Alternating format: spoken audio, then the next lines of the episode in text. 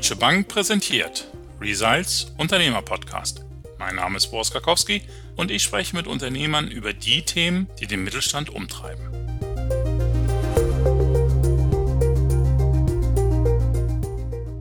»80 bis 90 Prozent aller Startups scheitern in den ersten drei Jahren. Die drei häufigsten Gründe? Keine Nachfrage, kein Cash, Querelen im Team. Die ersten drei Jahre hat KISS mit Yoga-Style überlebt. Mittlerweile ist es sogar über sieben Jahre her, dass Sylvia Down das auf Yoga-Bekleidung spezialisierte Unternehmen gegründet hat. Heute hat das Startup neun Mitarbeiter, produziert in Indien und Portugal und verkauft seine Mode nicht nur in exklusiven Warenhäusern international, sondern zunehmend auch direkt über den eigenen Webshop. Die harten Anfangsjahre hat Sylvia Down aber noch längst nicht vergessen. Das Unternehmen stand mehrfach vor dem Aus warum es am Anfang so schwierig war, wie sie es dennoch geschafft hat und was sie bei der nächsten Gründung anders machen würde, berichtet uns Silvia Down jetzt im Podcast. Herzlich willkommen, Silvia. Schön, dass du dabei bist. Hallo, Boris. Schön dabei zu sein. Silvia, erstmal Glückwunsch, dass du trotz allen Widrigkeiten so gut durchgehalten hast. Dabei waren die Startbedingungen ja wirklich nicht einfach, muss man so sagen. Du kommst aus einer völlig anderen Branche und die Textilbranche ist alles andere als einfach, kapitalintensiv, starker Wettbewerb. Warum gerade das? Ich habe eine große Leidenschaft für Mode und für Yoga und kannte von daher auch das Yoga-Segment sehr gut und dachte, ich mache die Klamotten einfach selbst. Das war sehr wagemutig, ganz klar, aber hat ja dann doch ganz gut funktioniert. Und hast du dir Marktkenntnisse über die Textilbranche angelesen, Leute kennengelernt? Wie bist du da vorgegangen? Ganz klar habe ich mich intensiv mit dem Thema beschäftigt, mit dem Thema Nachhaltigkeit, Stoffverarbeitung und so weiter. Und ich habe ja selbst sehr, sehr viel Yoga gemacht, also kannte halt auch viele Frauen in dem Segment, die auch immer ähnliche Sachen gesagt haben, Mensch, es müsste ein Produkt geben, das das und das an Qualitätsmerkmalen erfüllt. Und ich habe da immer ganz genau hingehört und wusste, wo eine Bedarfslücke ist. Und aufgrund dessen habe ich mein Unternehmen geplant. Und wie hast du das Ganze finanziert? Aus eigenen Ersparnissen? Ich hatte einen Gründungskredit, den ich genutzt habe für die Produktion, die erste Produktion. Und äh, da ist dann auch ein bisschen was schiefgegangen. Und dann war auch das Geld gleich schon mal aufgebraucht. Und es musste eigentlich jedes Teil verkauft werden, um weiterzumachen. Also da ist einfach so diese Geschichte, was ich unterschätzt habe, dass man von Anfang an eigentlich eine zweite und dritte Finanzierungsrunde mit einplanen sollte. Von welchen Summen sprechen wir da so? Ne, das waren, also gestartet bin ich mal mit 100.000 Euro. Und das ging dann relativ schnell zur Neige oder wie bist du damit dann umgegangen?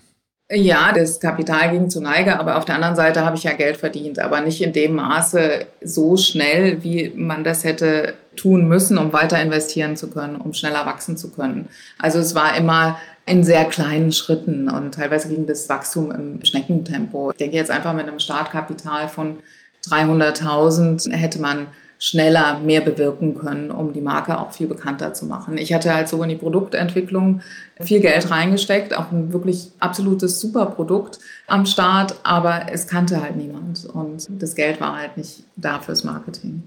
Ja, wie hast du das Problem gelöst? Also einerseits um die Produktion zu kümmern und gleichzeitig Marketing bekannt zu werden? Ich habe selbst natürlich extremst viel Arbeit investiert, da ich ja jetzt auch kein Geld dann hatte, um Mitarbeiter einzustellen. Das heißt, meine Arbeitstage waren in der Regel 16 Stunden und es ist aber dann trotzdem immer nur ein kleines Budget übrig geblieben, um dann wieder weiter in Marketing zu investieren. Und wie gesagt, das hat viel Zeit und Kraft gekostet. Na klar, und irgendwann gab es dann schon den Moment, wo sich das auch geändert hat und wo das, das Wachstum dann immer schneller ging. Und das habe ich aber auch ganz genau von Anfang an errechnet. Also ich wusste eigentlich ganz gut, was ich tue.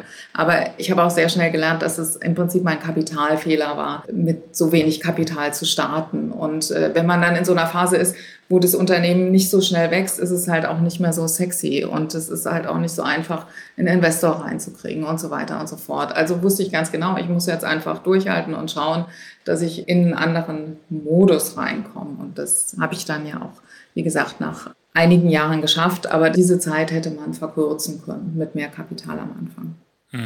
2017 mhm. war so der Tiefpunkt, hast du mal gesagt. Was hat denn dann den Umschwung gebracht? Den Umschwung hat einfach gebracht, dass ich extrem konsequent war, weil ich meine Idee ganz stark verfolgt habe. Und das andere Was ich jetzt hier vielleicht auch noch sagen kann, ist, ich hatte natürlich kein Geld für eine Agentur, um zu sagen, ich baue jetzt Social Media aus oder ich baue meinen eigenen Webshop aus und bin jetzt auch kein Digital Nomad.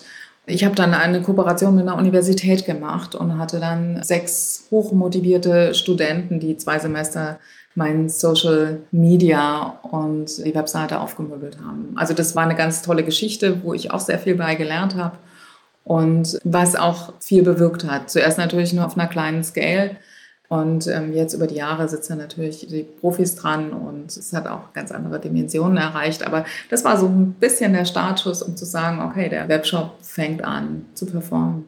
Also der Webshop hat es gebracht und was ist mit dem stationären Handel gewesen in der Zeit? Der stationäre Handel, der zieht natürlich nach. Umso bekannter eine Marke wird, umso mehr wollen alle, dass man auch dabei ist. Und gut, ich hatte dann das Glück, dass ich ähm, doch relativ früh, vor drei Jahren, eines der großen Kaufhäuser gewonnen habe im deutschsprachigen Raum. Und dann kamen nach und nach ganz tolle Kaufhäuser in der Schweiz und Österreich, wo ich dann auch gleich mal an acht, neun Standorten vertreten war. Ja, und mittlerweile ist es so, dass äh, wirklich die Kaufhäuser auf Kismet zukommen und die Marke einfach in ihrem Sortiment haben wollen. Gerade auch zu einer Zeit, wenn man das vielleicht noch zum Thema Mode sagt, wo Mode enger mit dem Freizeitbereich immer stärker zusammenwächst, ne? wo du einfach Leisurewear und durch Corona nochmal beschleunigt gemütliche Klamotten trägst und die halt alltagstauglich kombinierst. Ein wichtiges Thema ist auch immer Nachhaltigkeit für mich gewesen, weil ich finde, in der heutigen Zeit kann man eigentlich nichts mehr machen, was nicht nachhaltig ist. Und ich denke, dass das auch einen Nerv trifft. Also, dass es immer stärker ins Bewusstsein eindringt. Wenn jetzt ein großes Kaufhaus nachfragt, dann reden wir natürlich aber auch über andere Stückzahlen häufig.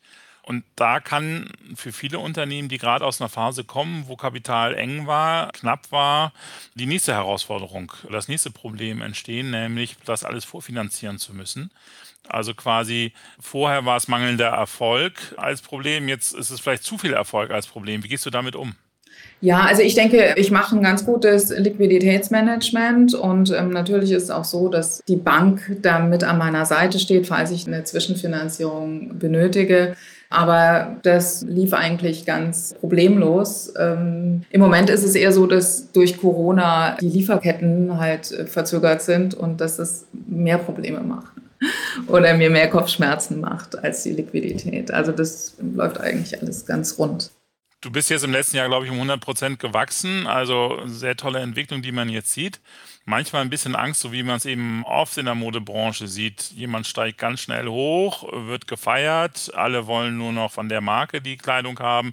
Und nach zwei, drei Jahren kommt die nächste Marke und alle laufen zu der hin. Und das war es dann quasi mit der Erfolgsgeschichte. Also hast du da ein bisschen so eine Sorge, dass das dir auch passieren könnte? Nee, ähm, die Sorge habe ich überhaupt nicht, weil ich komme ja nicht aus dem Fast-Fashion-Segment und habe mich auch nie in dieses ganze rein positioniert, sondern ich mache Yoga-Mode für Frauen, die sich darin wohlfühlen sollen und natürlich modisch und schön, aber auch ähm, sehr tragbar. Von daher sehe ich diese Gefahr nicht. Ich bin auch sehr nah an der Zielgruppe dran und kriege da auch jede kleine Bewegung und Trendwechsel eigentlich ganz genau mit. Silvia, letzte Frage an dich. Was sind denn so die Tipps, die du anderen Unternehmerinnen und Unternehmern mitgibst, die entweder selber in so einer schwierigen Phase stecken, in der du eben gewesen bist, oder die das natürlich idealerweise schon mal von vornherein vermeiden wollen? Ein Thema ist wirklich ganz am Anfang schon die zweite und dritte Finanzierungsrunde mitdenken. Das andere ist natürlich absolut sein Geschäftsmodell nochmal analysieren und genau schauen, wo sind Knackpunkte. Man muss die eigenen Stärken und Schwächen genau kennen und ich würde auch jedem empfehlen, wo eigene Schwächen sind, Aufgaben auszulagern, so früh wie möglich, um sich einfach auf die Kernkompetenz zu konzentrieren. Ganz wichtig ist, einen Fokus und Prioritäten zu setzen, so dass man nicht in eine Rolle des Getriebenen reinkommt, sondern dass man immer noch der Gestaltende bleibt. Und egal, wenn Fehler passieren, natürlich analysieren, aber immer nach vorne denken und sich nicht mit dem Frust über die eigenen Fehler aufhalten. Dankeschön, Silvia. Vielen Dank. Klasse, dass du dabei warst und weiterhin toi, toi, toi. Ja, danke. Tschüss. Ja, liebe Zuhörerinnen und Zuhörer, schön, dass auch Sie dabei waren. War wieder ein spannendes Thema und wenn Sie auch was Interessantes zu berichten haben, dann melden Sie sich bei uns und vielleicht sprechen wir ja demnächst miteinander. Ich würde mich freuen, wünsche Ihnen alles Gute, bis dann. Tschüss.